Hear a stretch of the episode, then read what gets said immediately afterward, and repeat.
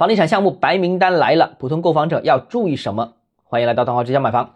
对于白名单方案，我觉得有两点非常值得注意。首先，第一个就是越是优质的项目越是安全。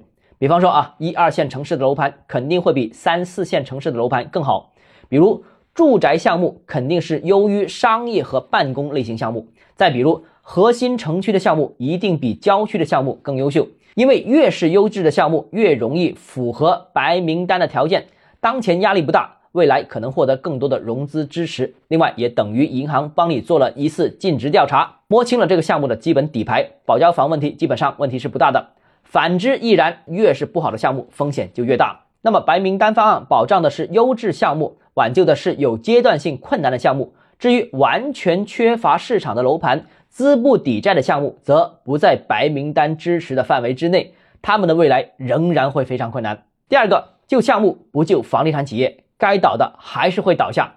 由于白名单关注的是楼盘，而不是房地产企业，重点是保交房，而不是为房地产企业纾困，所以啊，有债务困难的房地产企业依然会困难。按照这个趋势，就算项目公司的融资建设能够顺利完成，但是房地产企业的母公司面对巨大的债务压力，几乎没有明显的减少，自身无法解决的问题，暂时也看不到兜底的方案，该倒下的仍然会倒下。